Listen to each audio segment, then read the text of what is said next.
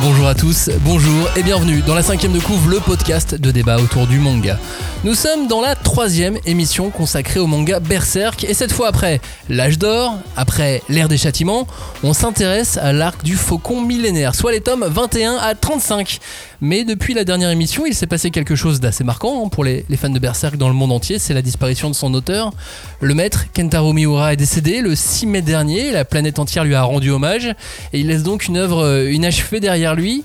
Qu'est-ce qui se passe en ce moment pour euh, le manga, Robin? Bah, pour l'instant, on est un peu dans une période d'incertitude puisque euh, certes euh, Kentaro Miura est décédé, mais il avait quand même une équipe qui travaillait avec lui, donc il y a quand même une quantité de gens qui seraient en capacité de reprendre la série si jamais c'était déjà la volonté de Kentaro Miura et s'ils avaient la matière et l'histoire euh, né- nécessaire pour le faire, parce qu'en fait on ne sait pas si Kentaro Miura a, a divulgué beaucoup d'éléments de son intrigue. À euh, son éditeur peut-être, ou à son équipe ou, euh, c'est possible. Donc en fait, euh, disons que le potentiel est là. Après, pour l'instant, on n'a pas l'information sur, sur ce qui peut se passer. On sait juste qu'il y a un dernier volume qui doit sortir. Enfin, en tout cas, un dernier volume réalisé du vivant de Kentaro Miura qui doit sortir. Et voilà, on qui n'est pas encore annoncé au Japon mais qui va l'être incessamment sous peu si je oui, dis pas de oui, bêtises. oui, oui, bien sûr. L'arc du faucon millénaire est au cœur de la cinquième de couve, générique. On ne pousse pas, s'il vous plaît. On ne pousse pas, c'est inutile. Le public n'est pas autorisé à assister aux épreuves éliminatoires. Moi, je crois que je pourrais être un très bon ninja. À quoi vous jouez L'heure est grave, c'est pas le moment de faire les guignols Mais on n'a rien d'autre à faire, on peut pas sortir. On va leur faire notre attaque secrète, l'attaque de la Tour Eiffel, ils vont rien comprendre. Et il faudra aussi parler des dessins animés, notamment des dessins animés japonais qui sont exécrables, quoi, qui sont terribles. Oh, this you crazy mother.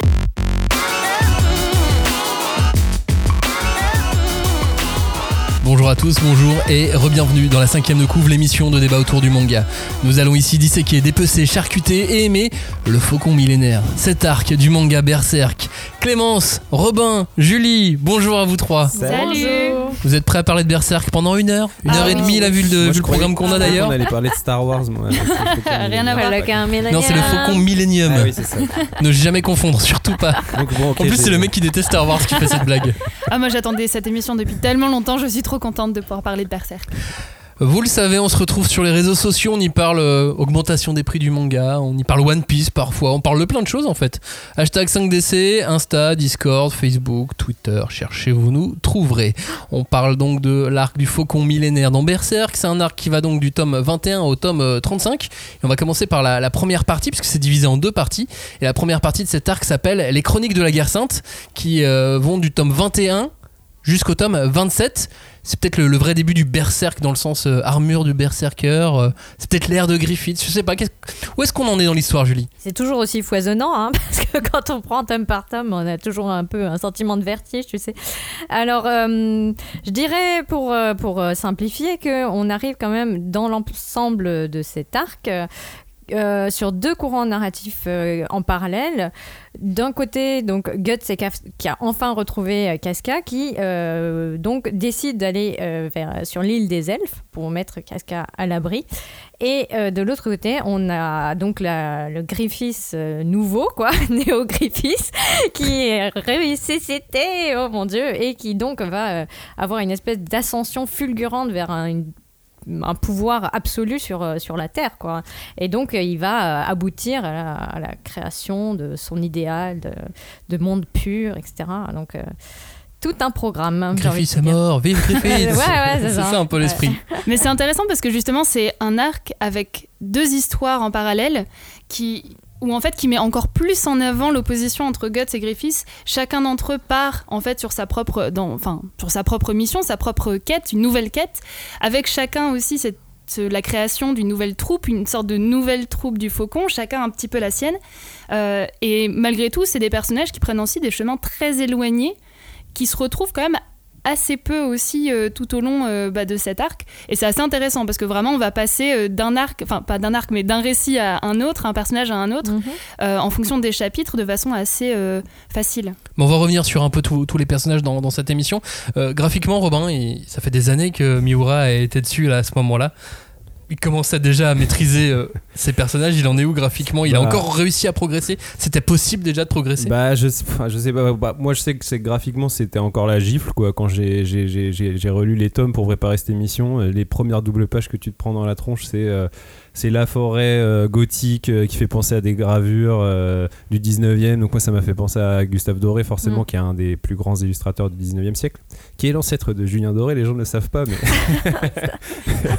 et donc bref euh, c'est vrai que le travail très minutieux de Miura euh, sur euh, les hachures, sur euh, la façon dont il détaille les ombres avec finalement assez peu de trame mais plutôt des, des- des valeurs de noir et tout ça. Ça fait beaucoup penser au travail de gravure et, et là il nous en met plein la tronche sur des successions de double pages qui s'enchaînent et où vraiment là on, on se prend vraiment son, son génie euh, graphique dans la tronche. quoi. Je suis d'accord que c'est c'est vraiment magnifique. Enfin, moi, j'ai vraiment passé à la relecture, j'ai vraiment passé beaucoup trop de temps presque à la relecture. Ça m'a mis trop de temps en fait de lire Berserk parce que je passe, genre, je sais pas, des dizaines de minutes, j'exagère peut-être un petit peu, mais vraiment de longues minutes à regarder euh, ces doubles pages. Euh, ne serait-ce que euh, le retour de Griffiths qui est magnifique, même le visage de Guts après avoir enlevé. L'armure du berserk, on va pas tout, je vais pas tout raconter, mais vraiment, c'est incroyable et je peux passer euh, trop de Mais temps dessus. c'est marrant que tu dis ça parce que moi, à l'inverse, je trouve que euh, ça, ça- ça se lit aussi avec une fluidité qui est incroyable. Je trouve Oui. que Berserk, ça peut se Ouais, lire ouais. aussi à une, à une vitesse. Et je trouve ça impressionnant de se dire que lui, il a probablement mis euh, des mois et des mois à faire chaque tome et qu'il soit à ce niveau de, comment dire, de, de, de Cohérence. homogène, euh, Ouais. de qualité et Mm. de, de fluidité de récit. Ça me- ça m'impressionne. Quand tu vois la- voilà, le niveau Ouais. de détail des planches, ça, On sent que rien n'est bâclé, hein, Ouais. ça c'est clair. Dans cette émission, on sera pas forcément chronologique, mais un tout petit peu, puisqu'on forcément on commence par la première partie de, de- de l'arc. Mais on va pas forcément égrener les tomes euh, un par un, même si là, Julie, toi, dans le tome 22, t'avais été marqué particulièrement par quelque chose. C'est le, le flashback sur euh, Farnèse et, et Serpico. Pourquoi ça t'a marqué comme ça? Bah, en fait, ça vient tout à la fin du tome et on vient de passer quand même tout l'arc des châtiments avec ces personnages euh, et on, se rend compte qu'on en savait pas beaucoup sur eux finalement. Et là, tu as tout un flashback, en plus ra- raconté du point de vue de Serpico, qui est au service de Farnèse depuis euh, bah, qu'ils sont enfants. Donc, tu as une mine d'or, il y a plein de- de- d'informations que tu as sur euh, comment ils sont et surtout sur moi, ce qui m'intéresse, c'est la psychologie de Farnèse, quoi, qui passe quand même du statut de fille riche, gâtée, euh, un peu cruche quand même, à, euh, bah, à une femme qui va de plus en plus euh, se mettre à douter et à essayer de trouver des réponses par elle-même, etc.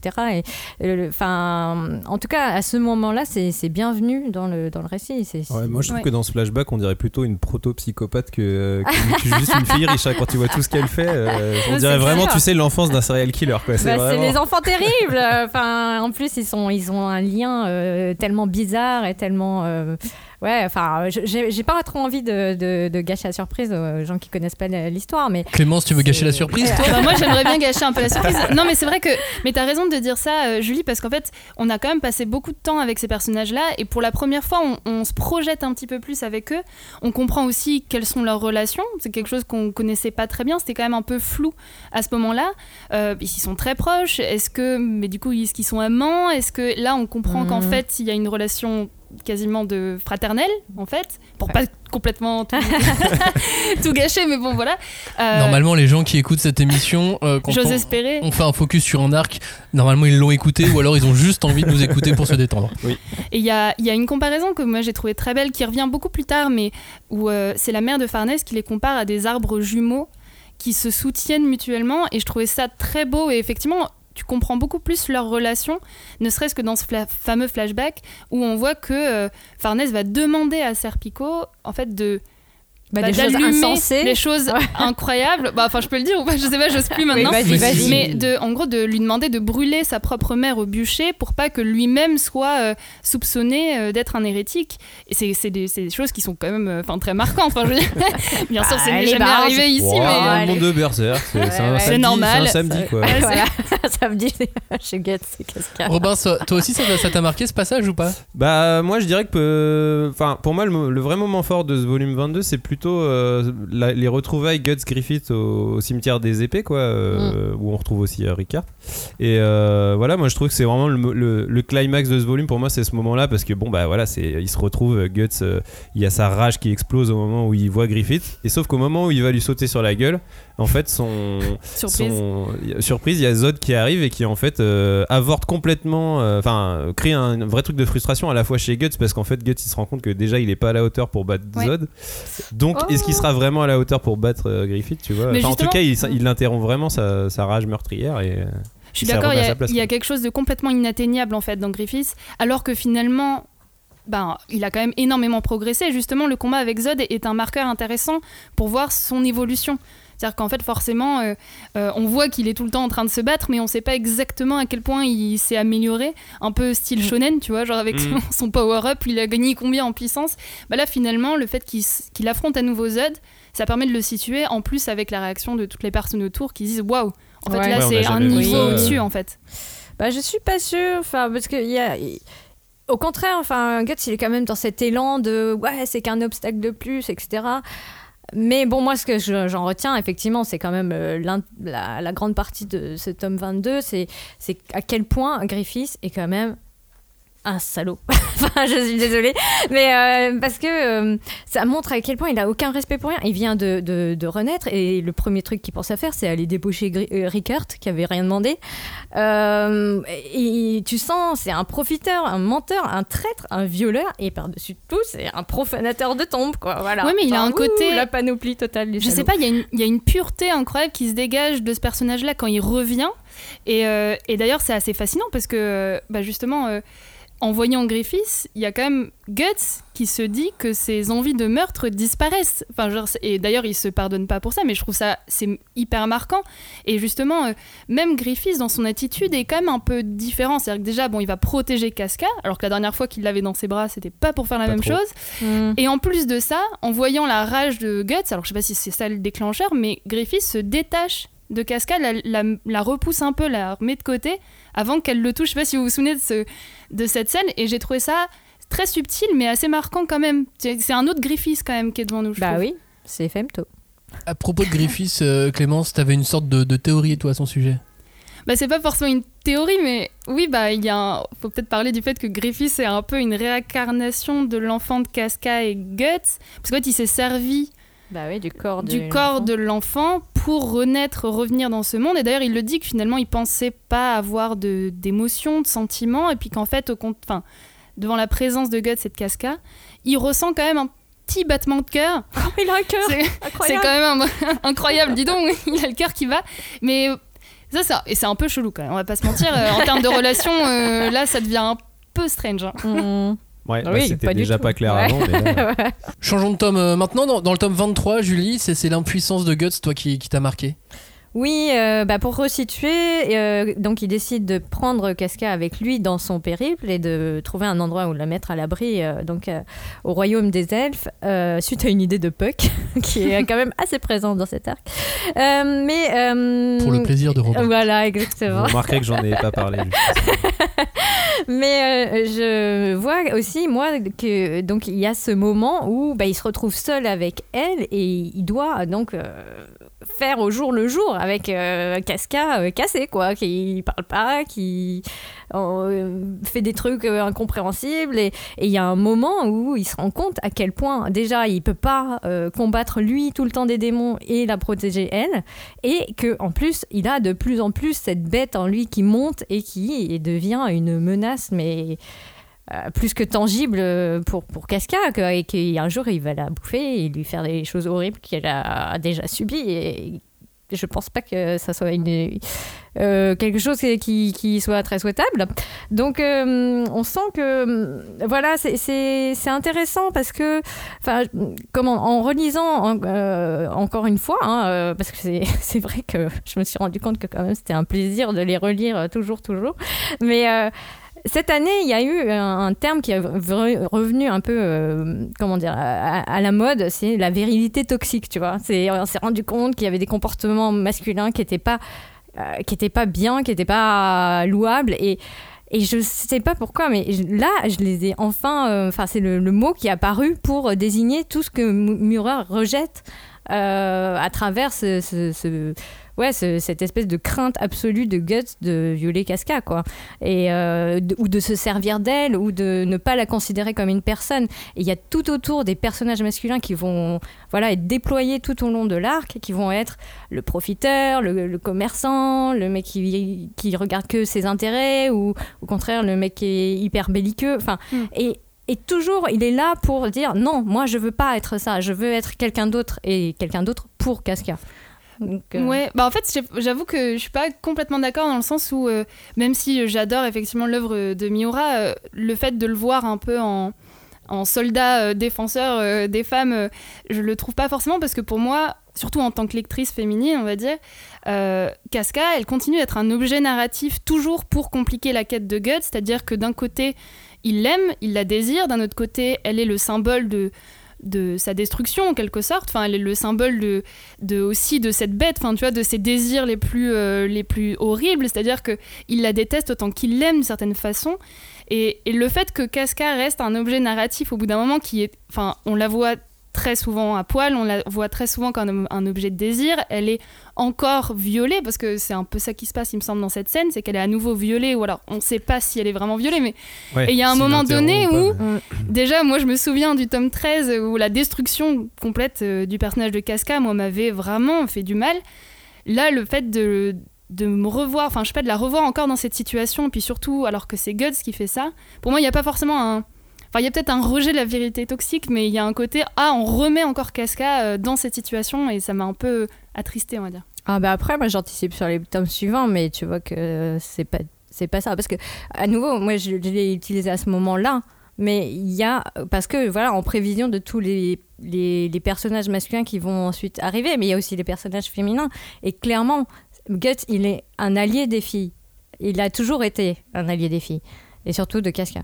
Donc je j'ai jamais vu le, le moment où ça partait en vrille euh, vraiment quoi. Il y a justement, parlant de personnages euh, féminins dans, dans le top 24, il y, a, il y a Flora qui arrive et avec Flora, la magie, les mages, les sorciers. Ça y est, on est dans une œuvre de dark fantasy. Ah. On a enfin de la magie, quoi. Enfin des sorcières. Une belle magie, surtout. Ouais, mais c'est pas trop tôt malgré tout. Oui. Et puis c'est apaisant. Enfin, en tout cas, le, le moment où ils arrivent, ils, ren- ils, ils voient le, euh, l'arbre aux esprits, Flora. C'est, vraiment une pause quoi pour, euh, pour eux qui sont euh, mais essoufflés toujours de devoir combattre toutes les nuits les démons même si maintenant il est plus tout seul il a il a euh, voilà Isidro Serpico il y a il y a Farnèse aussi qui est là pour veiller sur Casca. Mais je trouve que c'est c'est quand même une, une vraie pause. Et en plus Flora elle lui apporte des réponses. Donc enfin même tu vois psychologiquement il peut euh, pff, se, poser et dire ah euh, ok c'est pas moi qui suis euh, complètement frappadingue quoi Ouais, et puis pour le lecteur aussi, je trouve que c'est une pause à un moment donné parce que c'est un moment où le manga rentre dans des rails quelque part un peu plus balisés, Mm. quelque chose qu'on a plus l'habitude de voir. Moi je dis c'est vraiment le moment où Berserk se RPGise, parce qu'en gros on a tous les personnages, justement toute la nouvelle bande que euh, Griffith s'est fait, ils embrassent tous chacun le rôle d'un archétype de jeu de rôle. Tu vois, t'as Guts c'est le guerrier, bon là il rencontre une euh, Serpico c'est le bretteur, Isidro c'est le voleur, euh, Mm. Farnèse Ouais. on pourrait dire que c'est la prêtresse euh, qui soigne, tu vois. Enfin, il y a vraiment tous ces espèces d'archétypes qui se déploient et ils obtiennent même carrément à ce moment-là. Là, c'est vraiment le comble du jeu de rôle, c'est qu'ils obtiennent même des objets magiques et des compétences qui correspondent à leurs caractéristiques. Limite, il te manque plus que la grille de personnages avec Ah bah, les clair. bonus de chaque de chaque objet que Moi, je me suis cru dans, dans Le Seigneur des Anneaux, en fait. Tu sais, le passage où chacun a son petit Oui, objet. grave. La, la- et qu'en plus- la cape pour être invisible. Exactement. Et en plus, les armes qu'on leur donne, elles sont toutes aussi assez symboliques. euh, Et euh, avec Serpico qui a le vent, d'ailleurs, c'est très intéressant pour le développement de son personnage, puisque même lui, il dit c'est bizarre, c'est pas du tout moi. Mhm. Alors qu'en fait, peut-être que si. Euh, même Isidro avec le feu, avec son impétuosité. Bon, après, voilà, les filles avec leur armure de protection en argent, voilà, parce que les femmes sont, sont sont faibles voilà, sont faibles et ont besoin d'être pures. protégées et sont pures et ne sont, sont incapables de, de faire couler le sang, bien sûr. Euh, donc, ouais, c'est vrai que c'est assez, am- assez amusant, quoi. Bon, ok, il y, a- il y a les armes, il y, a- il y a le côté RPG, le côté jeu, et il y a la magie, j'ai dit. Mais oui, la magie, c'est ça qui est formidable, la découverte de la magie. Parce que c'est ça, euh, Berserk, quand même, qu'on attend depuis le début. Il y a tout le temps des monstres, tout le temps des trucs qu'on comprend pas. Mais là, enfin, on découvre qu'il y a vraiment une autre façon de lire le monde, de, comprendre qu'il y a des énergies, qu'il y a des mondes qui, sont, qui se superposent, qui sont pas du tout des. qui ont chacun leurs leur caractéristiques. Enfin, ça, c'est une trouvaille euh, scénaristique qui est vraiment euh, géniale, quoi. Enfin, à exploiter, c'est mine d'or, c'est jackpot. Ouais, et puis je trouve que ça permet d'explorer une thématique qui, moi, me semble assez centrale dans ce nouvel arc, c'est euh, bah, justement l'arrivée de la magie dans le récit, euh, face à l'arc précédent, l'ère des châtiments, qui était plutôt euh, centré sur la religion et la foi notamment. Et je trouve que ce truc de la magie face à la foi, ou en tout cas face à la croyance, c'est vraiment quelque chose qui est très important à ce moment-là. On a même, euh, on, a même l'impression d'avoir une espèce de texte sous-jacent où Miura a l'air de nous dire que euh, les croyances ou les fausses croyances, en fait, ça a fait oublier à l'humanité la réalité qui est en fait euh, la réalité de la magie, la réalité concrète de la magie. Parce que la magie dans Berserk, c'est pas une croyance, c'est quelque chose qui existe et qui peut être exploité, qui peut être utilisé, et, c'est des vraies forces naturelles qui sont réelles. Et là, on a vraiment, bah, justement, euh, et c'est assez paradoxal qu'il utilise la magie pour décrire le réel, parce que la magie, par définition, n'est pas réelle, en tout cas, nous, dans notre réalité. Et je trouve que Oh. là, euh, ce, ce, euh, ce- ce- cette espèce de distinguo entre les croyances, même qui pourrait être incarné par le personnage de Griffith, parce qu'en fait, Griffith, c'est un, c'est un personnage de Messie, quoi, où le- en, quel les- en lequel les gens croient, quoi. Et en fait, lui, justement, il incarne, je sais pas, quelque chose de faux, alors que la magie euh, développée par Flora et Chierk après, euh, c'est quelque chose de réel, quoi, quelque chose sur lequel on peut s'appuyer et qui est peut-être bon pour euh, l'humanité, quoi. Ouais, parce que est-ce que c'est la foi ou est-ce que c'est autre chose Tu vois? Il y a, cette thématique, effectivement, euh, de la religiosité, je dirais, pour utiliser un terme plus global, mais il y a, euh, pour moi, une critique de, du monothéisme quoi, et du dogme plus que de la religion elle- elle-même. De toute façon, la, religion a toujours été très présente dans, dans, dans Berserk, Oui. et elle est là, et elle le sera encore Ouais. euh, Oui, oui, tout bien autant sûr. après. En Puis si tu regardes les Kushan, euh, c'est plutôt euh, la religion hindoue qui est pas spécialement monothéiste et euh, je- on peut pas vraiment dire que ce soit une religion qui soit euh, Oui. très prisée par Miura en tout cas dans le récit, tu vois. Donc euh, je sais pas si c'est le monothéisme en lui-même. Pour moi, c'est vraiment plus la religion et les- la, la foi et les, enfin, en tout cas les croyances, quoi. Oui. Mais pour rebondir sur ce que tu dis, c'est vrai que c'est assez fascinant la façon dont la magie est expliquée parce que comme tu le dis, elle est Enfin, c'est pas juste euh, pouf, voilà, euh, je fais des étincelles avec mes doigts. C'est vraiment, euh, il y a une explication derrière tout ça avec le monde astral. Donc en fait, c'est même très bien détaillé en fait, et c'est assez intéressant. Donc les sorciers tirent leur puissance d'une sorte en fait d'appel à l'aide, en quelque sorte, des créatures mystiques qui sont dans le monde astral. Et dans ce monde, il y a de tout, c'est-à-dire qu'en fait, il y a des monstres un peu comme on a pu en voir déjà euh, pas mal. Les Mais il y a, et exactement, Ouais. mais il y a aussi des créatures un peu mystiques, des créatures belles. Ça, ça fait du bien aussi parfois de voir des monstres qui Bah, sont des beaux. dieux, des dieux et des Exactement, des déesses. dieux. Et, euh, et avec tout au fond aussi cette explication, au fond du monde astral, vraiment dans les couches les plus euh, obscures, Dans les il y a les du monde God, voilà, il y a les God End. Et ça, enfin moi je trouve c'est assez fascinant parce qu'effectivement, d'un côté, tu as en tout cas les croyances qui sont euh, qui reposent sur rien, c'est sans fondement. D'un autre côté, tu as la magie qui se pose un peu en c'est comme si c'était la, la réalité en fait de ce monde-là. Bah, tu as des explications, tu as des réponses en tout cas aux, aux choses qui avaient été euh, posées Ouais. ici et là. Enfin. Enfin, non, mais ça fait du bien. hein. Il Et- était temps. À, en- à propos de enfin, et enfin on comprend peut-être euh, un peu plus le, Le nom du titre. manga, le titre du manga.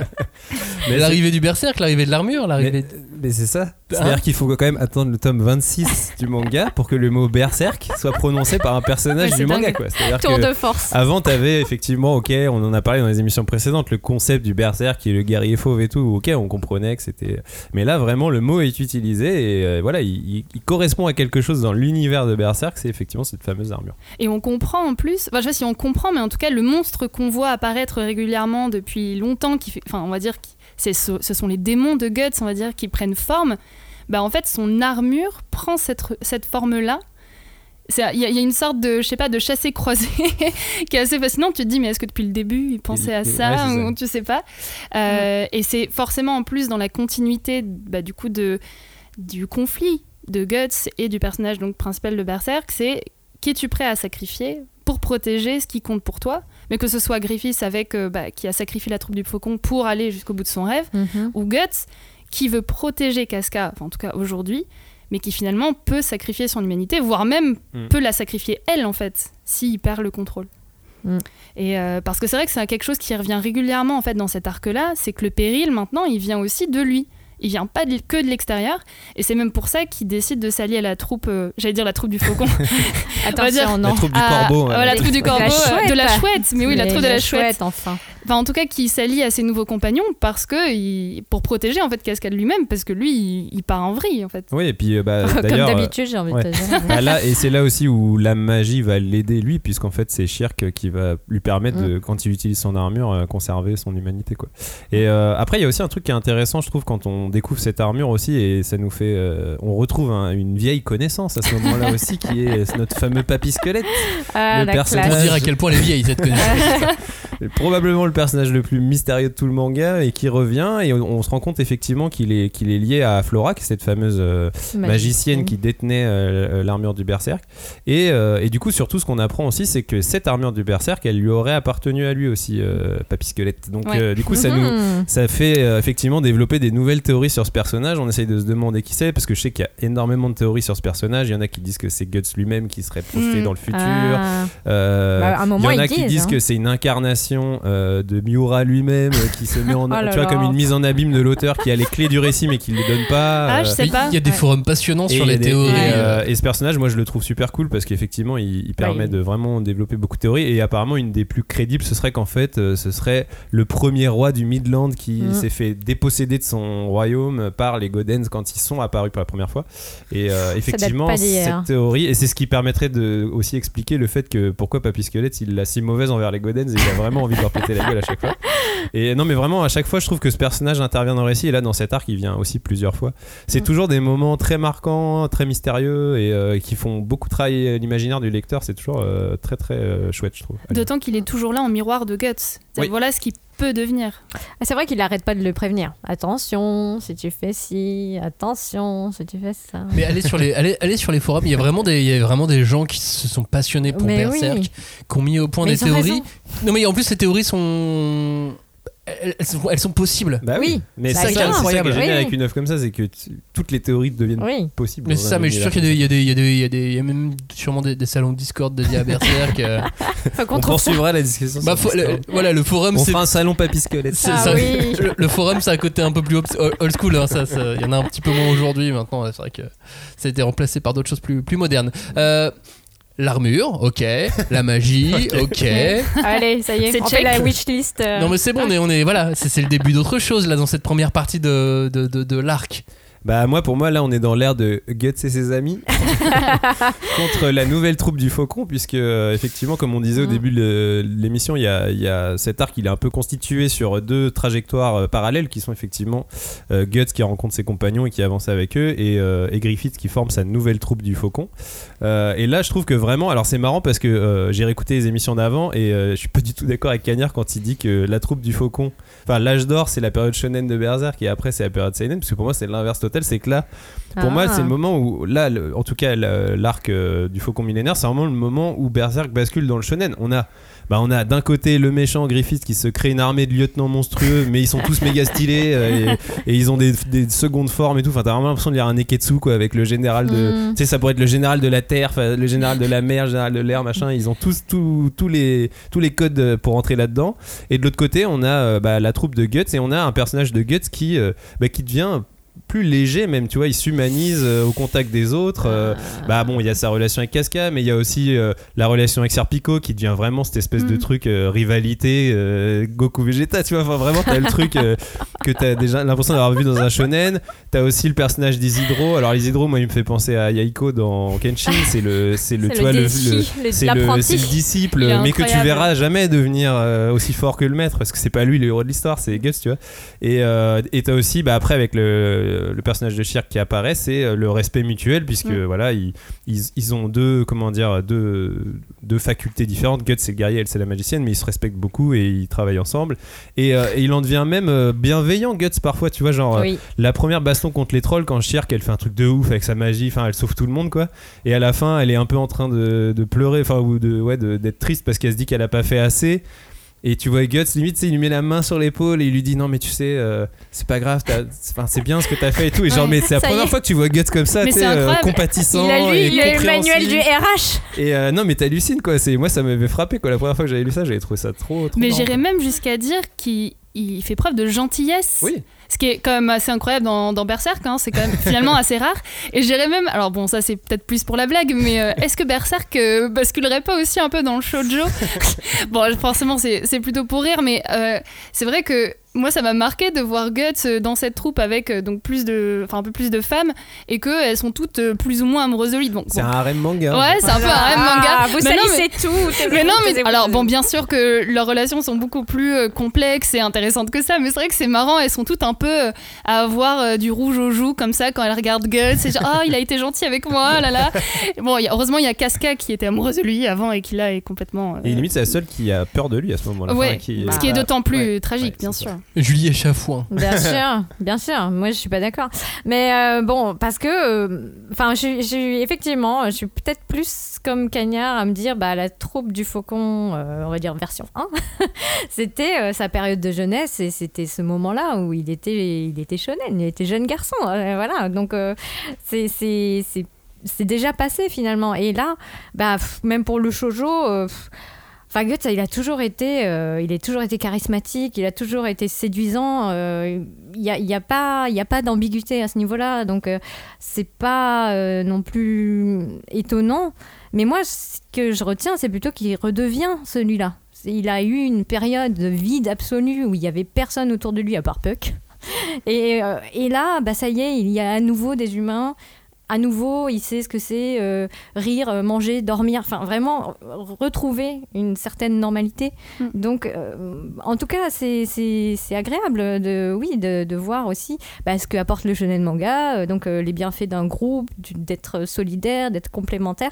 C'est c'est, c'est à ça que ça fait référence. Mais pour moi, il est quand même dans un développement de euh, je suis en train de devenir un homme, j'ai décidé d'être libre.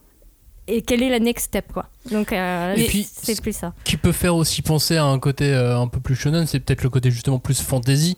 Oui. Ah D'avoir oui. d'avoir tous ces ingrédients, effectivement, Ah, ça, la nous, magie, ouais, ça nous renvoie à des- à d'autres mangas, à d'autres lectures qui sont effectivement peut-être un peu plus un peu plus jeunes dans le dans, dans, dans la cible et effectivement avec tous ces différents codes de la fantasy bien plus présents, on peut aussi se poser cette question, mais c'est peut-être dû à ces codes de la fantasy. Ouais, mais c'est moi je trouve que c'est même dans le certains codes, il y a certains affrontements. Je te jure, t'as vraiment l'impression de lire, euh, ouais, de lire, euh, de lire One Piece quoi. Je sais pas, genre tu te dis ah oui, Serpico il va affronter ce mec-là et euh, Guts lui il va affronter lui. Tu vois, enfin il y a vraiment des espèces de, promesses d'affrontement qui, Ah oui. qui font, t'as Chacun l'impression de son lire un ennemi. Neketsu quoi. C'est mais bon. Je sais bien que Berserk n'est pas un shonen, hein, tout ça est pour la blague évidemment.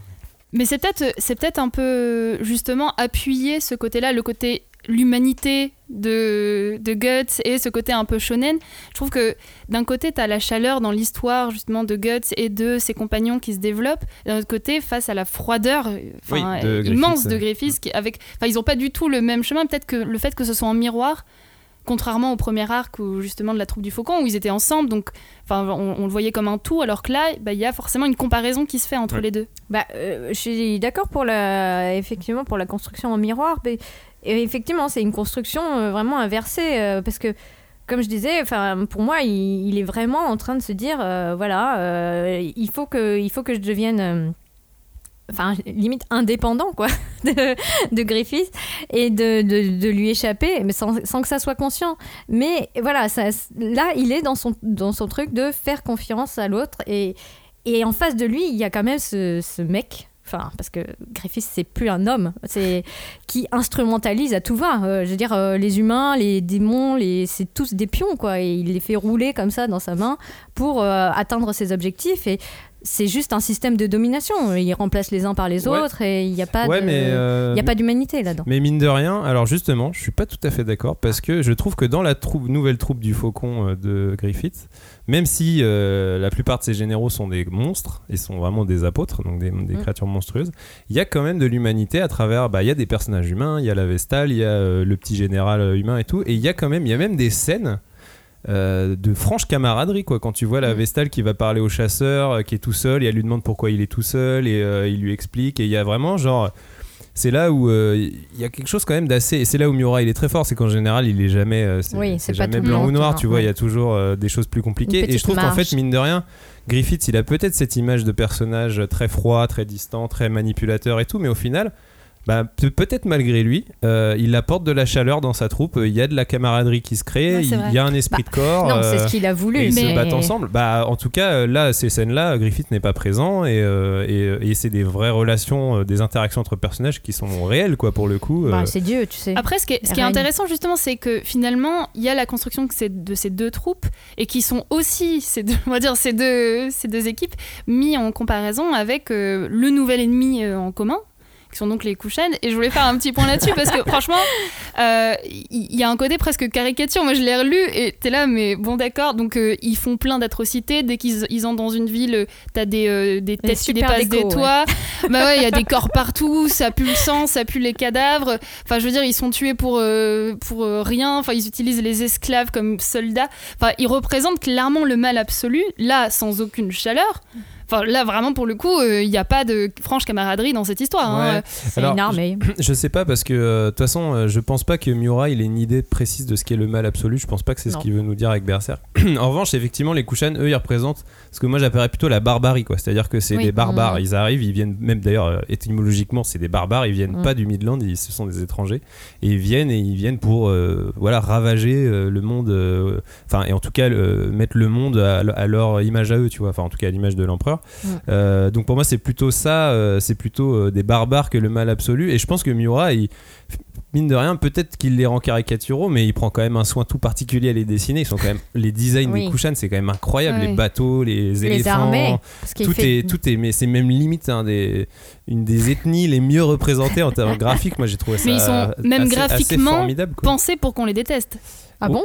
Ouais, mais si tu veux, C'est vrai si J'ai vraiment Non, une si- aversion complète si pour, veux- ces, si pour tu- ces personnes. Si tu veux, dans l'ère des châtiments, euh, on était principalement dans le Midland, les Kushan n'existaient quasiment pas Ouais. et, et bon, c'était pas très reluisant non plus ce qui se passait. Ouais. Euh, je pense pas que tu vois, il est pris parti spécialement. C'est juste qu'en fait, ce qu'il voulait, c'est avoir les deux. Selon moi, il voulait avoir les deux trajectoires parallèles, euh, la, nouvelle troupe du Faucon et Guts et ses amis, et, euh, et un point de convergence qui est Oui. les Kushan, qui est en fait leur ennemi commun à tous les deux. Quoi. Changeons de sujet, non, restons dans des trucs toujours aussi glauques. Euh, Clémence, tu voulais euh, parler Beherit et God Hand Mais oui, parce que, alors, il va quand même, Guts, il y a un passage où il va quand même rencontrer euh, une des God Hand, C'est cela. euh, avec même euh, bah, la Béhérite euh, qui s'éveille quand même, et qui, Mhm. elle lui propose de faire un sacrifice. Enfin, c'est bizarre parce qu'en plus, c'est un moment, alors qui est assez marquant, mais qui passe presque inaperçu. Bah, c'est qu'il se retrouve au, au seuil du monde magique. Donc, du monde astral, il est dans le Cliffos et c'est là où elle règne. Donc, euh, et comme Oui. elle l'aime beaucoup, Un peu trop. tu vois, tu savais qu'il était charismatique. Et donc, et Bah, voilà, encore une qui tombe sous son charme. voilà, Mais c'est vrai que, alors, et pour le coup, là, Guts, il est complètement incapable de faire quoi que ce soit euh, contre elle. Euh, elle. le- Elle arrête pas de le répéter, mais elle se nourrit complètement de sa haine, de sa douleur, de- et même de sa terreur. Et j'ai trouvé ça assez intéressant qu'elle le pointe du doigt, dise que, en fait, Guts, c'est quand même quelqu'un qui est terrifié, qui a vécu des choses terrifiantes, et qui est toujours terrifié, que ce soit par ce qui s'est passé par l'éclipse, ou parce qu'il est capable de faire potentiellement euh, aux gens qu'il aime. Mais ça va aller. Ça va aller. Depuis le début de l'émission, on a parlé de beaucoup de nouveaux protagonistes euh, féminins, Julie, Ouais. Qui sont devenus de plus, qui prennent de plus en plus d'importance dans, le manga. Eh ben, en tout cas, moi, j'aime beaucoup cet arc parce qu'il y a effectivement tout un. En fait, elle, elle les rend bien, quoi. Parce que il, il a, il a ce truc de s'entourer et donc. Tu disais, il est terrifié et il est obligé d'être créatif. Il a toujours été créatif pour survivre. Et là, bah, il est obligé de trouver une solution. Et qu'est-ce qu'on fait quand on est embarqué avec une femme qui peut même plus prendre soin d'elle? Et bah, on s'entoure d'amis, d'un, dans sa bande de copains. Et dans la bande de copains, bah, on recrute beaucoup de femmes parce qu'elles ont le, elles qui ont le pouvoir. Les sorcières, euh, elles sont là et elles, elles s'opposent à la figure magique des sorciers Kushan. Enfin, il y a, cette dualité homme-femme aussi qui est toujours présente dans, Berserk. Et là, et vraiment, il met, euh, il met beaucoup de personnages qui, donc, euh, enfin, rien que autour de Guts, t'as quand même Flora, Sh- euh, Shirke, t'as Casca, Farnèse. Enfin, c'est un quatuor qui fait une espèce de barrière un peu magique comme lui, il, en aurait besoin, tu vois. Donc, euh, c'est pas mal. Et on sait aussi que, enfin, comment dire, c'est important parce que côté Griffiths aussi, il y a la petite Vestale, la Sonia qui intervient, il y a la reine Charlotte. Et peut-être elles ont des rôles un peu mineurs, mais elles sont là, elles sont des femmes auprès de personnages masculins qui jusqu'à présent tenaient le flambeau. Depuis le début de cette émission, et même dans les émissions précédentes, on parlait principalement de, de Casca. Là, on peut parler des, des- on peut s'arrêter sur les autres protagonistes euh, féminins, Mm. euh, Clémence. Mais c'est vrai que, comme tu le disais, euh, Julie, elles ont toutes un développement intéressant. J'aimerais m'arrêter quand même un petit peu sur euh, Farnèse et son évolution, que je trouve personnellement assez étrange. Après, euh, vous n'êtes pas obligé d'être d'accord avec moi, mais je trouve que c'est un peu étrange parce qu'elle passe de la tarée fanatique, donc euh, sadique, euh, masochiste, qui se frappe, qui prend du plaisir à voir des gens brûler, à une jeune femme pure, inoffensive, maternelle vis-à-vis de Casca. Euh, Chacun ses hobbies. mais oui, mais même quand elle retourne dans sa famille, et puis même avec les flashbacks dont tu parles, c'est-à-dire que les flashbacks sont cohérents, c'est-à-dire que oui, bah elle est un peu, Un peu un star. peu, ouais, spéciale, hein, clairement. Euh, c'est le petit diable des Van Diemen, donc et on a Mais c'est l'impression que psychopathe, c'est mais pas c'est- le petit non, diable, mais quoi, oui, non, mais c'est comme ça qu'elle était- c'était son surnom. Je- mais oui, complètement psychopathe. Et là, on a l'impression, alors je veux bien croire que la rencontre avec Guts est marquante, mais Ah bah. là, on a l'impression qu'on a effacé toute une facette de sa personnalité. Maintenant, c'est la jeune femme fragile qui sait pas quoi faire de sa vie et qui est perdue, qui est plein Ah, de je doutes. pense pas. Je pense qu'elle est vraiment sur le chemin de la rédemption. Mais donc, euh, ouais, bien Ah, sûr, je mais suis- dans cet arc-là, c'est quand même Ouais. un peu. Moi, je suis vraiment de l'avis de Clémence. Moi, ce euh, c'est vraiment un personnage que je ne comprends pas. quoi. C'est une évolution de personnage qui. J'ai l'impression que c'est deux personnages différents. quoi. C'est mais euh, où j'ai pas vraiment compris l'évolution. Et maintenant, pour moi, euh, c'est plus un. Alors autant tous les autres per- protagonistes féminins dont tu as parlé, Julie, je, je- je trouve qu'effectivement, c'est des personnages très forts. Autant Farnèse, pour moi, elle, elle fait limite partie du décor. quoi. C'est un peu. Ah. Et puis il y a Cherk aussi. Et oui, alors moi je l'appelle Shirke. Shirke, ouais. Shirke. Ouais, moi je dis Shirk. Shirke, ouais, tout le monde a une autre façon, sa façon de dire le- son prénom. Mais euh, moi j'adore ce personnage. Ouais. Euh, mais en fait, pour, déjà pour une raison toute simple, c'est que c'est la lumière. Déjà, donc une chouette, c'est un, c'est un oiseau, c'est, elle, est- elle a quelque chose de très libre. Et c'est la lumière qui guide Guts dans son combat intérieur. C'est-à-dire que tu Mm. disais effectivement que les femmes étaient son rempart, en tout cas un de ses remparts les plus présents, c'est même physiquement. C'est-à-dire Ouais. qu'elle est avec lui pour essayer de le ramener à chaque fois vers la lumière.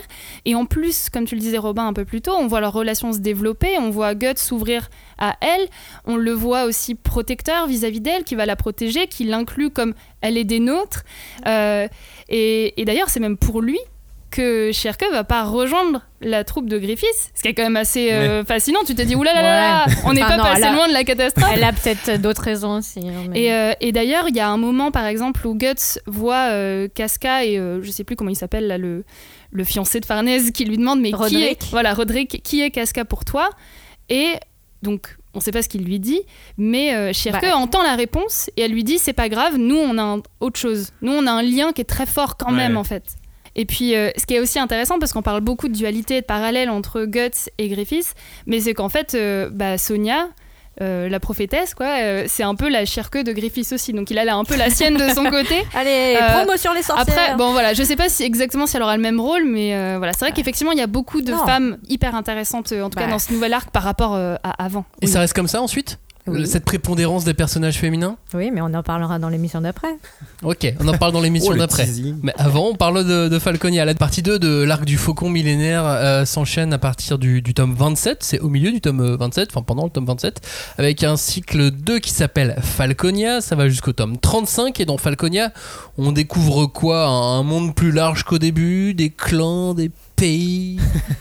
Bah, on découvre surtout un, un véri- une véritable guerre dont on commence à avoir vraiment tous les tenants et les aboutissants. On a le, le conflit Midland-Kushan, donc qui prend véritablement corps. Là, on, je dirais qu'on a un berserk qui devient de plus en plus géopolitique, tu vois, parce que tu as non seulement, euh, certes, euh, l'affrontement entre deux puissances, mais tu as aussi, bah, euh, certes, tu as les batailles, mais tu as aussi les conséquences sociales de cette guerre, comment euh, les populations sont, sont touchées, mais tu as aussi des relations de pouvoir avec, bah, côté Kushan, on a les Bakiraka qui sont les espèces de- d'espions qui sont sur le territoire de Midland depuis très longtemps et qui, euh, et qui donnent des informations. Voilà, donc on a de l'espionnage.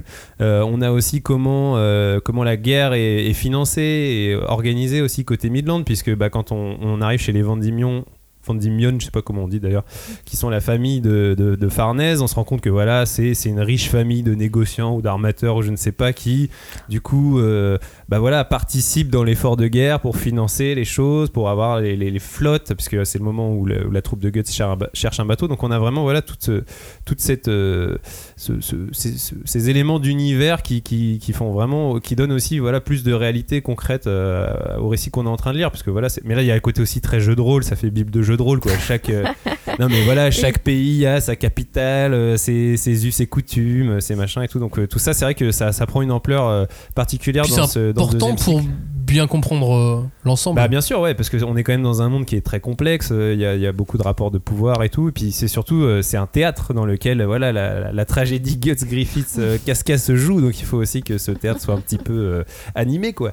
Euh, et puis surtout ça nous, ça nous offre, euh, enfin moi je trouve des, des- des séquences euh, d'un point de vue graphique qui sont assez im- impressionnantes quand on pense à la, voilà, la bataille, la fameuse grande bataille euh, des Kushan contre le Midland, c'est vraiment, tu parlais du Seigneur des Anneaux, là t'as vraiment l'impression Ouais. de voir la bataille contre Minas Tirith avec euh, les, Les éléphants géants, les éléphants, ouais. euh, les, puis la troupe du faucon qui arrive euh, comme le Rohan pour sauver tout le monde et tout ça. Enfin, il y a vraiment, Ouh, il y, a- il y a vraiment, non mais il y a un côté très épique et en même temps, enfin moi je, je- je tournais les pages parce que euh, comme je disais au début, c'est très fluide à lire, mais en même temps t'as des scrupules parce que tu dis, mais il a quand même dessiné chaque lance de cette scène et tu dis mais c'est Chaque carré c'est même- Tellement de c'est détails. quand même un travail de minutie. Puis en plus, euh, ouais, je parlais du design des Kushan. On est quand même, euh, bah, c'est euh, donc c'est plutôt euh, une ethnie qui est inspirée, on va dire, de L'Inde. bah, de l'Inde et un peu de la Perse et tout ça. Donc euh, c'est des c'est des armures, des motifs d'armure qui sont très très élaborés, c'est avec beaucoup de finition, beaucoup de voilà d'ornements et tout. Et le mec se, se fait chier à décider ça sur chaque armure et tu mets des dizaines et des dizaines de cavaliers. Je trouve ça incroyable. quoi. Eh ben moi j'aime beaucoup aussi ce, ce passage qu'on a euh, très rapide chez donc les Van Diemen, la famille de, de Farnèse. D'ailleurs on, dé- on découvre hein, euh, ses frères, euh, son père, sa mère, tout ça. Et euh, il y a ce, ce faste incroyable euh, des gens très très très très riches parce qu'en fait les Van Diemen c'est une espèce de comme on avait en Europe euh, à la fin de la Renaissance quoi, des Vénitiens ou des Génois qui sont enrichis sur le, le- commerce avec euh, les, pays euh, lointains et euh, qui finance la guerre parce que le Midland c'est une espèce de, de panier de crabes incroyable où tous les seigneurs sont là à se foutre sur la gueule pour un, un lopin de terre alors que tout le monde crève la dalle et, et en plus il y a des épidémies, des machins et les inquisiteurs qui brûlent euh, tous les gens qui ont l'air euh, qui ont le regard torf quoi. Donc euh, bon euh, c'est- très c'est très intéressant parce que tu vois le, le monde dans lequel elle a vécu qui est une bulle absolue et, euh, et en plus, voilà, on, arrive dans ce moment du récit où ces gens-là qui jusqu'à présent, avec leur argent, étaient à la- à l'abri de tout ça, de la misère et de tout ce que ça apportait, eh ben non, la magie, ça connaît pas de limite. Donc euh, voilà, les dimensions sont en train de craquer de partout et euh, tu sens que tu as une espèce de tension dans tout cet univers et que, bon, bah, petit à petit, le monde, le monde avec un, un M majuscule est en train de s'effondrer complètement. Quoi. Dans, à, chaque, euh, à chaque nouvel arc, moi, ce que j'aime bien euh, chez Miura, c'est qu'il y a toujours un moment euh, un peu de pause. Où- Non, mais je sais, c'est on vrai. parlait de guerre, de trucs. Non, de mais pour revenir vraiment, là- on est au tout début de cette histoire. Bien sûr, on voit un peu tout, comment dire, tous les pions géopolitiques qui sont en train de se placer. Donc, on comprend beaucoup plus de choses. Mais du côté de, bah, de Guts et de ses compagnons, moi, ce que j'adore dans ce tome 27, au tout début de l'arc, c'est que on est au bord de la mer. Il y a une douceur qui est quand même assez incroyable. Alors forcément, donc il y a Cherke qui est en train de faire euh, son deuil. Donc bon, ça reste berserk, hein, voilà, non mais pas non plus. Mais euh, Il est avec trop vieux pour elle. mais c'est quand même assez formidable avec Casca qui sourit sur la plage alors que ça fait euh, des chapitres et des chapitres que Guts se pose la question c'était quand la dernière fois qu'elle a souri? Euh, et puis il y a aussi l'arrivée euh, de sa petite mèche blanche on voit un, Guts qui vieillit alors j'adore parce que je crois que c'est Isidro qui se moque de lui et qui lui dit euh, genre bon bah on n'est plus tout à fait le guerrier noir maintenant c'est le guerrier presque noir et il y a, y a un côté assez léger qui arrive on va dire au moment de ce tome qui qui permet de faire une pause. Moi, j'avoue que j'aime bien ces moments de pause dans Berserk. Dans cet arc, Julie, comme dans, le, dans ce, ce cycle d'ailleurs, dans cette seconde partie de l'arc, comme dans le premier, toi tu voulais encore revenir sur Farnèse et Serpico. Bah, parce que oui, je les aime beaucoup. Je pense Ouais. que tout le monde a compris. Oui, je crois. euh, en tout cas, moi j'aime beaucoup parce que effectivement, ça permet de faire une pause et en plus. Tu vois à quel point ils ont évolué et tous les deux. Parce que effectivement, comme tu disais au début, Clémence, ils ont grandi ensemble, ils sont complètement euh, dépendants l'un de l'autre. Il y en a pas un qui peut faire un pas sans que l'autre se casse la gueule. Enfin, c'est c'est très très fragile en fait comme construction. Et là, euh, grâce à eux, on va rencontrer des nouveaux personnages. Donc il y a Roderick et euh, Magnifico, donc le, le frère de, de, de Farnèse, qui veut absolument exister dans cette famille où euh, bon, on sent aussi qu'il y a beaucoup d'enjeux, beaucoup de relations plus politiques que familiales finalement. Et, et, euh, et donc il lui trouve un, un fiancé en échange d'un bateau. quoi. Super, hein, les femmes, Ah les oui, échanges, tout ça. Et, passe, hein. et à côté de ça, Rodrigue, bah, moi je trouve que c'est super un personnage vraiment intéressant parce que il, il- accepte tellement de choses. De, justement, il vient d'arriver. On lui dit Eh, le monde se casse la gueule. Ok. Eh, c'est la super guerre. Ok. Il y a des monstres partout. Ok. Et ta femme est une sorcière. Tout va bien. Et euh, je trouve qu'il a une façon d'encaisser les choses qui est Bah, c'est euh, le seul d'ailleurs dans ce Oui. milieu aristocratique qui est vraiment noble quoi. En vrai, Roderick Oui. c'est le seul noble Mm. dans le Et parce sens. qu'il n'est euh, pas, il est pas du coin. sens du terme. Encore quoi. une, fois, il vient de, il vient d'une autre contrée. Il vient de, il a d'autres, d'autres façons de penser, de voir les choses. Et, et le, le pape, tout ça, il s'en tape quoi. Il est là, pff, ouais, ouais, ok, les hérétiques. Enfin, c'est intéressant de voir son ouverture d'esprit. Et comme euh, une autre personne, enfin un autre personnage qui apparaît très furtivement, c'est la mère de Farnèse, qui elle aussi a une grille de lecture euh, très propre à elle. Elle nous en fait part. Et je trouve que c'est quand même très, très intéressant parce qu'elle a toujours été observatrice. Et là, elle peut quand même voir à quel point elle avait raison sur certaines choses. Mais alors, moi, elle dit quelque chose qui j'ai trouvé fascinant et en même temps très étrange par rapport à ce que je disais justement vis-à-vis de Farnèse. Elle dit, à partir du moment où elle trouvera sa place dans le monde, ce sera la personne la plus gentille au monde. Elle dit ça hein, de Farnèse. C'est-à-dire quand on pense à- au personnage qu'on a rencontré dans l'arc précédent, on est là. euh, moi, j'ai vraiment eu une pause de. Attends, attendez, on parle de, on parle de qui là? On parle de, bien de la même on parle de personne. la même personne et, c'est assez marquant. Tu te dis, vous êtes sûr que Oui, vous avez la se- même grille que nous de Et lecture? ça se, ça se vérifie quand elle prend soin de Casca. Donc, bon, Non, mais c'est vrai, c'est vrai. Je vous propose de, de- de changer de contrée. pas. Allez-y, voyageons. Voyageons, voyageons euh, là où on porte la, la- la longue barbe. Préparant l'émission, Robin, tu, tu voulais euh, parler d'un personnage de cet arc Ganishka.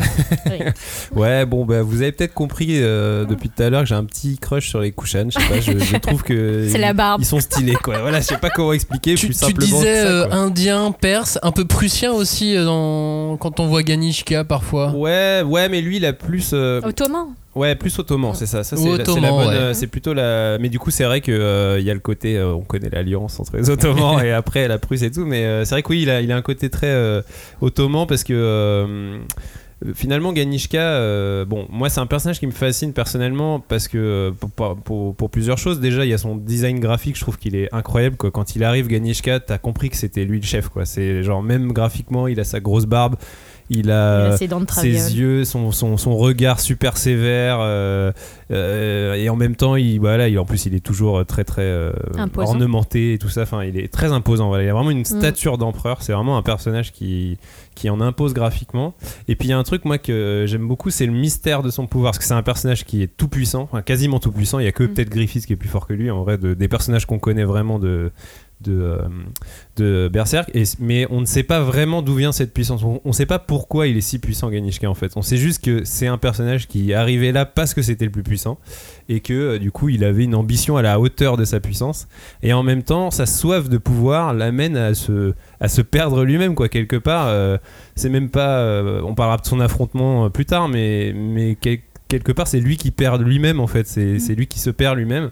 Et, euh, et voilà, c'est vraiment cette espèce de trajectoire à la fois tragique et flamboyante. C'est celui qui veut défier Dieu, ou plutôt, enfin, les Godens qui sont les représentants de Dieu, parce qu'en fait, euh, Ganishka est un apôtre, donc en fait, c'est un disciple des Godens, mais en fait, il veut se s'émanciper d'eux en prenant contrôle de la terre, en prenant contrôle du monde des hommes, tel un Dieu lui-même, alors que euh, il n'en est pas un, puisque c'est un Mm. Serviteur des dieux. Et, euh, et il se met euh, voilà, à, à pactiser avec les ténèbres et à aussi faire appel à des puissances occultes qui sont pas celles des Godens, puisqu'il va essayer de se créer une seconde transcendance. C'est le seul personnage qu'on connaît qui a déjà connu une transcendance, mais qui va essayer d'en obtenir une deuxième pour être encore plus puissant. Et il va essayer de créer une espèce de béérite artificielle Mm. qui est un amas de monstres euh, qui va euh, créer de l'énergie astrale qui va lui permettre Mm. de se transcender. Et puis du coup, bah, horrible. forcément, ça va foirer parce que c'est un- c'est un sabbat, ça crée une espèce de sabbat artificiel qui, Et pas homologué. qui fait passer voilà euh, Ganishka dans un état euh, qui n'a pas été validé par euh, les règles très pré- très précises du monde astral et au final voilà ça crée une séquence totalement incroyable de démesure euh, de cosmique enfin c'est vraiment assez fou ce passage où il se, trans- où il se transcende une deuxième fois et au final euh, l'accouchement par sa mort, on sait même pas s'il est mort en fait, l'accouchement par le fait Mm. qu'il disparaît, ça donne euh, la naissance de Falconia, qui est donc le rêve de Griffith, et en même temps l'ère de Fantasia qui va être l'arc suivant.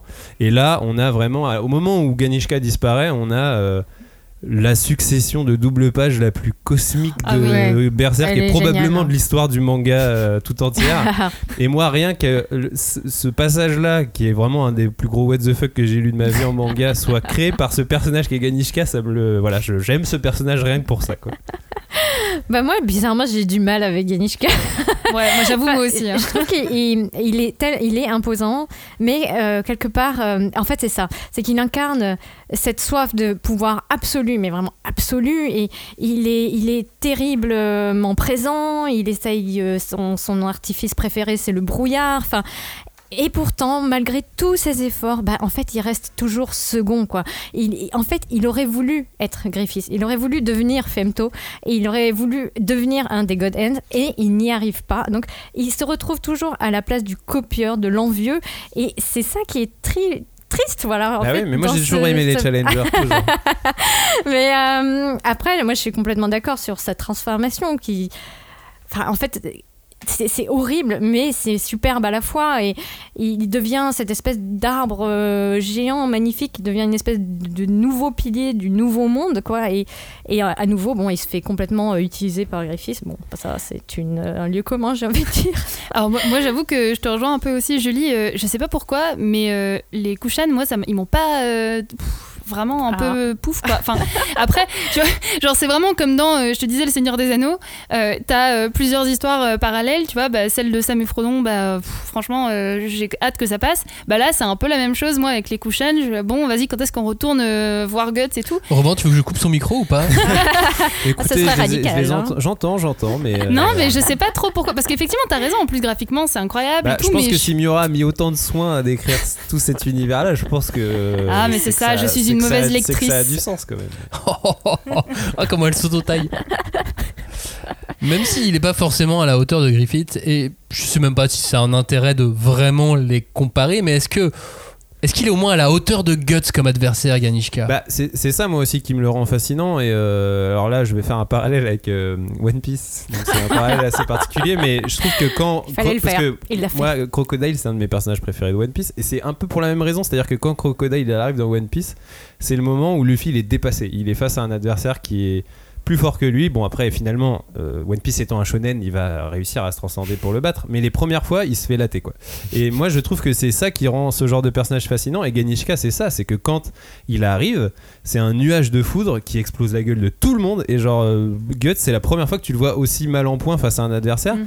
Et euh, donc, dans son premier affrontement, qui sera d'ailleurs son seul affrontement contre Ganishka, euh, il va même avoir besoin de Zod, qui est son ancien ennemi qui va devoir chevaucher pour blesser Ganishka. C'est-à-dire que même pas il va le vaincre, il va juste le. Bon, ça va faire chier Ganishka quand même, mais il va le blesser juste grâce à Zod.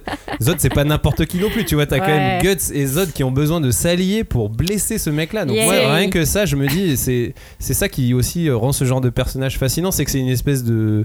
de- ouais, de, de montagne euh, qui, que- qui- à gravir qui est assez euh, fascinante, à- je trouve. Bah, c'est vrai que le partenariat entre Zod et Guts est assez ouf. Ça, mais là, je suis complètement d'accord. Non, mais oui, c'est une sorte de, une alliance. euh, voilà, ils font le choix de, de s'allier à ce moment-là. Mais j'avoue que, en fait, pour moi aussi, une des raisons pour lesquelles je me désintéresse progressivement un petit peu de Ganishka, c'est que même Guts, en fait, lui, il fait le choix, il se casse. En fait, il part avec euh, ses compagnons, ils disent maintenant, on va aller euh, retrouver l'île des elfes, on va aller soigner Casca, on parle, hein, on s'en- va. Et du coup, dans la bataille finale, il y a même pas Guts.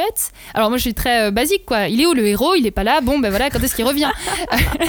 Non, mais en, que bon, je son- caricature bien sûr. son Ma lecture est euh, plus complexe, mais c'est c'est Griffiths quoi. Donc en Mhm. fait, euh, Ganishka c'est un, obstacle à ce moment-là pour lui, mais euh, C'est pas sa guerre. voilà, Non, pas sa oui, guerre. mais du coup, pendant cette bataille dont tu parlais, ou graphiquement qui est incroyable, le héros de l'histoire est absent. Il est sur un bateau, il fait de la, il navigue, euh, pépère, euh, plus ou moins pépère. Ouais, mais alors moi justement, à l'inverse de toi, c'est la, pa- le- la partie euh, Guts et ses amis qui naviguent qui m'emmerde quoi. En fait, ce que moi ce que je veux voir, c'est la baston entre euh, entre Ganishka Ah là là. et Griffith qui nous a été promise aussi. C'est ça le truc. Qui est... Julie, je te propose de faire l'arbitre. Euh, bah écoute, est-ce que Ganishka est au niveau de Guts? Hum, Bah moi je dirais non également parce que, enfin, clairement, enfin, je- comme je disais tout à l'heure, Ganishka il veut, il veut euh, ce que Griffiths a eu et, et si possible en mieux, tu vois. Enfin, genre, euh, il a ce, truc de, vouloir, euh, vouloir devenir euh, encore, euh, enfin, transcender euh, euh, vraiment le monde, l'univers, etc. Mais il n'est pas prêt au même sacrifice que, que Griffiths. parce que il, offre effectivement un monde euh, au God Hands, mais c'est un monde auquel il n'a- il n'accorde aucune valeur. Donc son sacrifice euh, n'a pas beaucoup de, de Bah, valeur. il je leur offre pas vraiment un monde, il veut le monde pour euh, Voilà. dire aux Godens, euh, je- vous, vous faites votre truc dans votre coin, dans votre monde Voilà, astral, ouais. moi, le monde des humains, c'est mon, mon royaume. Quoi. Voilà, et mais je, du et je coup- m'émance- m'émancipe de vous en faisant ça. Il y a, enfin pour moi, je, je, je sais pas comment dire, mais enfin tu vois, il a même pas droit à une couverture. Mais quoi. ça, alors ça, j'avoue que c'est, je trouve ça assez euh, étrange parce que euh, ça aurait été, tu vois, ça rien que de la que graphiquement, ça aurait eu de la gueule. quoi. Ouais. oui, parce que graphiquement, euh, Ah il, bah, il il aurait- pu mériter graphiquement une couverture. Et Ouais, mais psychologiquement, il finit quand même un peu en béné. Enfin, je sais pas, mais il y a un côté un peu genre, euh, pouf, ah, j'écrase des gens, des soldats, ah, Mais ça alors- fait des Ah fleurs de sang, c'est beau. Alors, Ah, il y a de la mais ça- lumière. eh ben, Régression, alors moi, ouais. ça précis- Complètement. précisément, je trouve que ce passage-là, euh, et en le relisant, parce que la première fois que je l'avais lu, ça m'avait frappé. Je trouve que j'avais, j'ai rarement lu dans un manga euh, et j'ai rarement été témoin d'un personnage qui perdait pied à ce, à ce point-là tellement Ouais. il devenait puissant en fait. Et ça, je trouve que oui, c'est c'est intéressant. en, en termes de c'est du gigantisme mais qui du coup se, trans, enfin, se, se traduit mais dans du l'esprit il- du personnage par une régression tu vois il y a un truc assez Complètement, euh, mais du assez coup, fou, euh, Il est pas pour le lecteur, pour le il, y a un côté justement, enfin, c'est un peu raté parce que certes, physiquement, c'est incroyable, mais alors quand tu le vois, bah, t'as ses pensées et tout, et tu te dis genre, oula, bon, oui, là, du coup, c'est c'est quand même vachement moins euh, stylé que Femto, justement. Vous vous souvenez, il y a une demi-heure, on avait commencé à parler religion, monothéisme, Ah. tout ça. Oui. Bon, bah, on va continuer cette discussion. Parce que elle se pose à nouveau là dans Berserk, les, les questions autour de la religion euh, ou des religions, Julie. Bah, alors moi je trouve que cet affrontement, euh, alors c'est plus euh, Ganishka versus Guts, mais enfin pour peu qu'il y ait eu une petite, euh, comment dire, une, petite, anicroche. euh, voilà anicroche. Merci. Disons que en tout cas quand il affronte Griffith, euh, moi je, je vois vraiment euh, ce que je disais tout à l'heure, euh, la remise en question du, du monothéisme, parce que il se, il, se le bourrichon au point de devenir, euh, voilà, le seul, la seule entité, on va dire, euh, euh, spirituelle ou diabolique pour le coup, qui veut régner sur le monde. Et euh, Griffith, quelque part, il est aussi dans la recherche de cet absolu-là. Donc, il y a, y a ce, ce truc de de voilà de l'absolu même si c'est un faucon de lumière un sauveur enfin euh, il y a une espèce de quelque chose qu'on pourrait rapprocher d'une parodie d'un christianisme flamboyant ok mais mais en tout cas, la critique c'est de Murray, je trouve qu'elle est sur le monopole de la pensée, de l'imaginaire, euh, qui est euh, voilà euh, complètement euh, donc euh, pris en charge par euh, soit un monstre absolu comme Ganishka, soit euh, bah, Griffiths qui fait des trucs un peu jolis quoi. Enfin, tu vois. Et puis de toutes les manières, l'art, l'art religieux euh, a beaucoup influencé Miwa. Enfin, oui Oui. bah, l'art D'une manière ou classique d'une qui autre, de oui. toute manière est religieux et, Ah, bon, oui. et plutôt l'art occidental il est principalement chrétien quoi donc forcément Oui, ça, ça joue. ça joue De la religion aux mythes et légendes, il n'y a qu'un pas, dit-on. Julie, dans, dans ce troisième, euh, dans ce troisième Bah, arc. je crois que euh, c'est quand même on s'en approche aussi. Bah oui, parce que comme on disait tout à l'heure, non seulement, euh, bon, ça y est, on s'est éloigné de, du Midland et on s'est éloigné de, de la tour d'Albion, là, qui était posée euh, comme ça, comme quelque chose d'immuable. Et donc, l'u- l'u- l'univers s'ouvre enfin. Et avec lui arrive une multitude de références, de, de voilà, et qui sont autant de portes quoi, sur d'autres choses, sur d'autres euh, idées. Et plus ça va, et plus on va vers de la pure fantaisie. Donc là, il y a déjà l'arbre géant, donc euh, qui rappelle donc Yggdrasil dans la mythologie scandinave, mais aussi le berserk.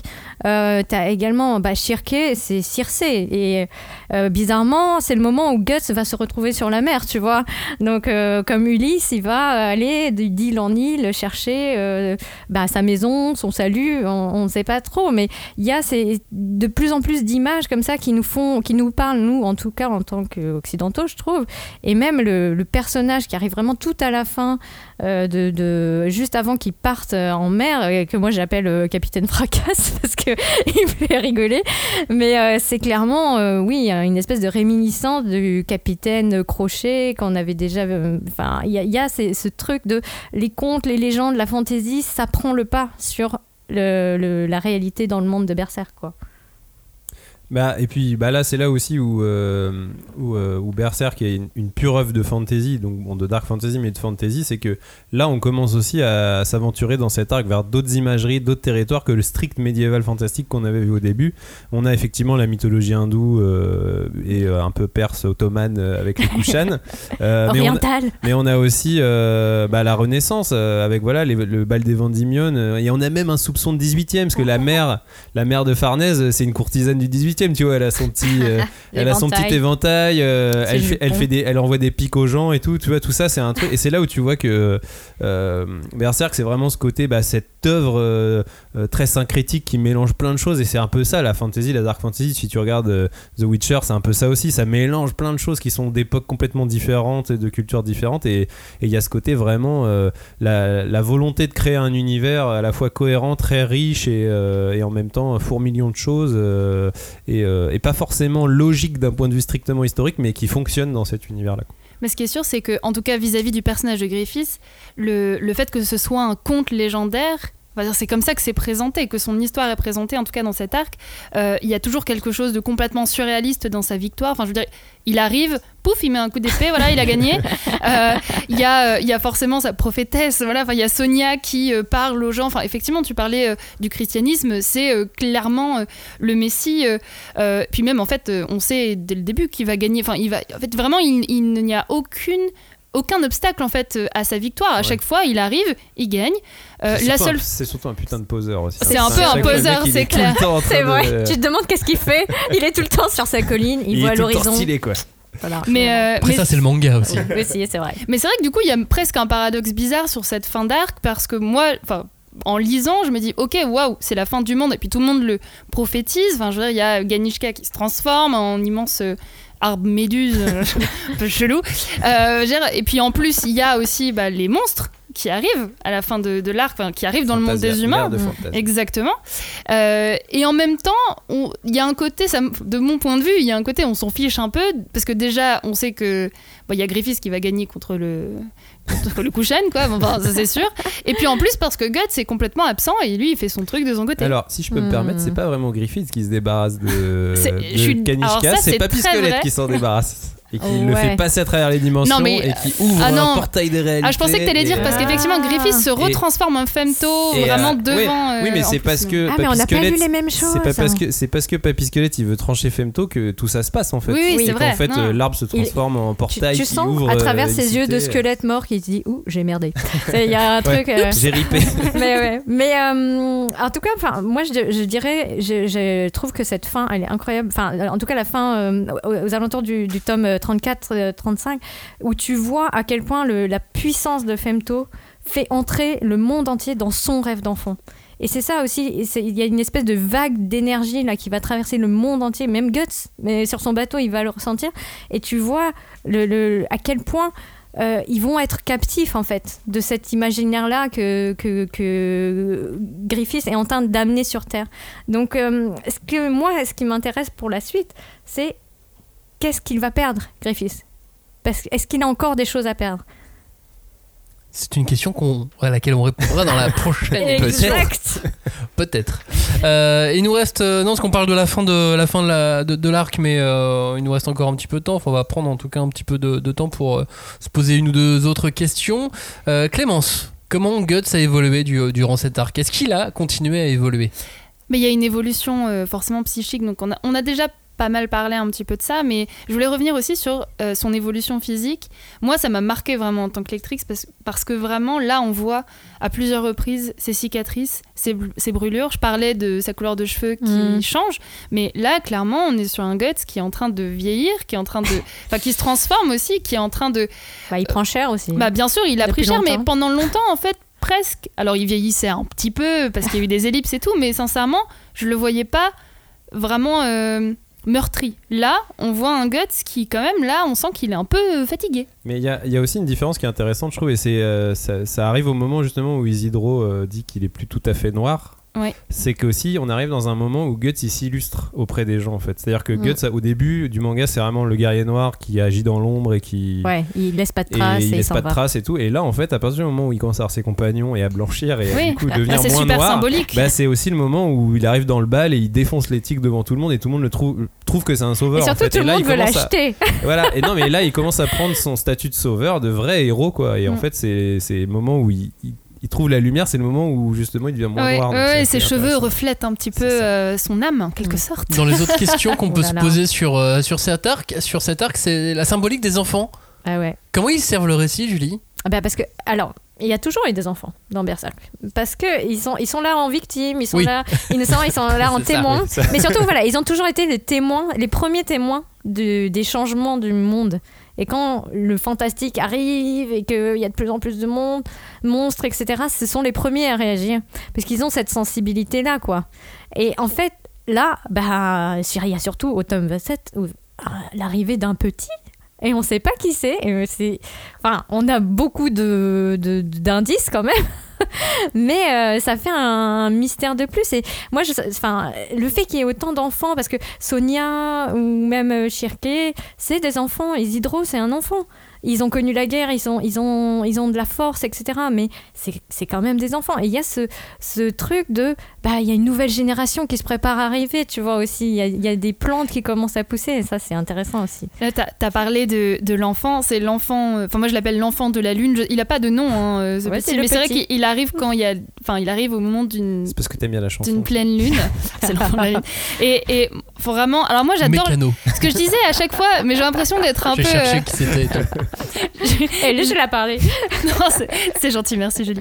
Euh, j'ai l'impression à chaque fois d'être toujours en recherche de moments de douceur et je les trouve beaucoup plus marquants dans Berserk parce que justement ils sont entourés de Ils violence, sont rares. ils sont très rares. Bah, Et, ce, ces Oui, quelques ça. petites scènes de cet enfant qui joue avec Casca et Guts et où tu as cette image bah, justement de la famille qu'ils auraient pu former et j'ai trouvé ça très beau Et parce que ça arrive un peu Ouais, comme ça. Il euh. dessine très bien les enfants, euh, Oui. Miura. Non, mais c'est vrai que c'est très difficile en général, je trouve. Dans les mangas, euh, les enfants sont rarement mignons. Ils sont Là, je trouve caricaturaux, que ouais. Vraiment, euh, cet enfant-là, il est vraiment très mignon. J'aimerais que tous les auditeurs euh, qui ont étudié Hijo de la Luna en cours d'espagnol nous laissent un message. C'est juste pour voir si c'est vraiment. Je euh, suis content de vous l'avoir mise dans le crâne. Merci, Robin. si on était très nombreux ou pas à avoir étudié Hijo de la Luna de Mécano en cours d'espagnol au collège ou au lycée, peu importe. hein. Mais euh, si vous l'avez étudié, laissez-moi, laissez-nous un message. hein. C'est juste pour qu'on qu'on voit un petit peu. Avant de terminer l'émission, on va revenir à nouveau sur Griffiths. Il Oui. interroge tout autant les lecteurs hein, que Miura probablement. Je, je sais pas s'il avait vraiment en tête ce qu'il voulait avec. euh, avec Griffiths, mais en tout cas, il interroge dans cette partie-là euh, du, du manga Clémence. Bah, c'est vrai qu'il est, il est présenté comme un, un sauveur, un messie. Et en fait, ce qui est un peu compliqué, je trouve, en tant que lectrice, c'est que je me suis imaginée, moi, en tant qu'humaine, dans ce monde. Et je me suis dit, mais moi, je vois un, un personnage comme ça. Puis en plus, on va pas se mentir, il est incroyablement beau. Enfin, je veux dire, même dans le Ah dessin, ouais. c'est incroyable. Et en plus de ça, enfin, je veux dire, il te, il te délivre des, des sauvages, Kushan.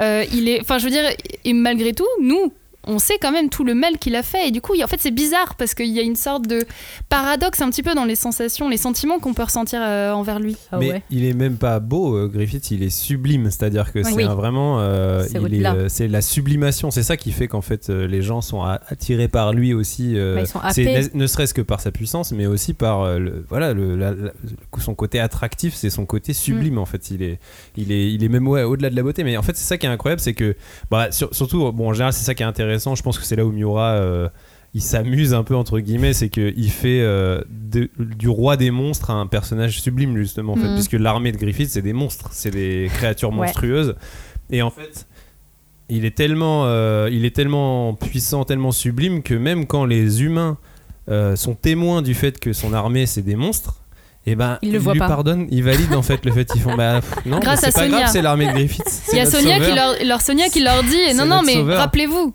Et On c'est- le suit, Et lui. c'est effectivement toute l'ambivalence du personnage, c'est qu'il y a que nous en tant que lecteurs, à travers Guts et Casca, bon bah même si elle en a plus vraiment conscience, puisqu'elle a plus trop conscience de grand chose, mais euh, on est les Mm. seuls à savoir la véritable nature et la, la nature de la trahison de Griffith et euh, le, le- comment dire Mm. le sacrifice qu'il a fait pour obtenir ce statut là mais en fait si tu enlèves ça bon c'est quand même un truc important mais je veux dire finalement même nous en tant que lecteurs il y a que ça qu'on sait qui fait que ça le rend monstrueux parce que tous les actes par lesquels Griffith s'illustre après sont des actes positifs en fait pour, euh, pour rendre service à l'humanité, pour, euh, pour créer un monde plus juste, plus beau, plus pur. Et, et donc c'est vrai que c'est ça, c'est là tout- toute l'ambivalence du personnage. Quoi. Julie, t'as fait nom de la tête à quelques reprises. Bah ouais, mais moi je suis pas d'accord parce que je suis. enfin, je- moi je le trouve pas beau. Enfin, je, je- je suis euh, totalement euh, team, euh, team Guts quoi. Donc, euh, Ah, je mais c'est peux- pas être que Team euh, Euh, Griffiths de dire qu'il est beau aussi. Bah non, parce que je trouve que, hum, en tout cas, au tome, euh, quand il apparaît sur la colline aux, épées, au tout début de l'arc, euh, il est monstrueux en fait. Il, est peut-être sublime, mais c'est- une beauté qui est dangereuse, qui est hors de portée, qui n'est pas humaine. Enfin, et il y a ce, truc de se dire, ok, en fait, c'est très trompeur, quoi. Donc, euh, pour moi, c'est- il cache des choses et il n'est pas. Enfin, je sais pas, il, est intéressant, bien sûr, parce qu'il est, très complexe et effectivement, il, est, fidèle qu'à lui-même, mais il joue tellement sur ce rapport entre euh, la, réalité, la fantaisie, l'amalgame entre la crédulité, le besoin de croire, le besoin de la foi, que tu peux pas. euh, Enfin, tu peux pas être euh, totalement de son côté et lui donner le bon Dieu sans confession. Enfin, je sais pas. Enfin, surtout qu'en plus c'est lui, donc bon. Mais euh, il y a, y a ce, truc et, cette façon aussi qu'il a d'instrumentaliser tout, parce que même, tu vois, euh, on n'avait pas la même lecture de, la fin de, Ganishka. Pour moi, il a voulu donc le transformer en en quelque chose et, euh, avec l'intervention de Papy Squelette finalement il, ce pauvre Ganishka est devenu une espèce de d'ascenseur à, à, à monde astral enfin je sais pas comment dire et il a il a il est complètement euh, il a instrumentalisé absolument tout ce qu'il pouvait. Et la foi que, Sonia veut absolument entretenir auprès des humains, elle est hyper dangereuse parce que elle bannit tous les gens qui ne sont pas d'accord. Ne serait-ce que de dire, ben, j'ai pas envie de partager le rêve de Grievous. J'ai pas envie de d'être d'accord avec ses, ses façons de faire. Et Oui, ben, puis à ces partir du moment où ça devient flou, où les, où les dessins de- des uns et des autres deviennent flous, Ouais. c'est qu'il y a un loup. N'est-ce pas? Mais je pense qu'au fond, on est quand même plutôt d'accord. En fait, c'est que globalement, il y a une ambivalence dans ce personnage. C'est-à-dire que il est mis en scène quand même d'une façon, comme Ah, tu il dis, se met sublime, en scène. majestueuse. Oui, mais même, enfin, dans, dans la lecture, aussi, dans, ouais. je veux dire, dans la façon dont on lit, la façon dont il est dessiné, il- on voit bien qu'il est mis sur un piédestal. Et on voit même, on n'a pas du tout ses pensées, euh, euh, tu vois, genre où On il est en train de réfléchir ses réflexions en disant ah tiens, je vais faire ça pour faire ça. Ah oui, non. Finalement, il a quelque chose de très, euh, très pur dans la façon dont il est euh, montré dans cet arc-là. Mais comme nous, comme tu le dis, comme nous, on a ce background, forcément, ça porte une ambivalence. Comment il peut finir euh, Griffith? Bah, moi, Est-ce qu'il j'avais. peut finir? Bah, je, sais pas.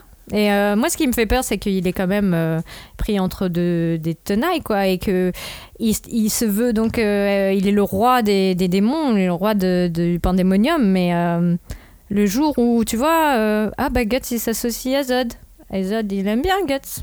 Et puis, ah, bah dis donc, euh, peut-être que ce serait le début de la fin, quoi. Parce que ça, on on le saura jamais, je pense.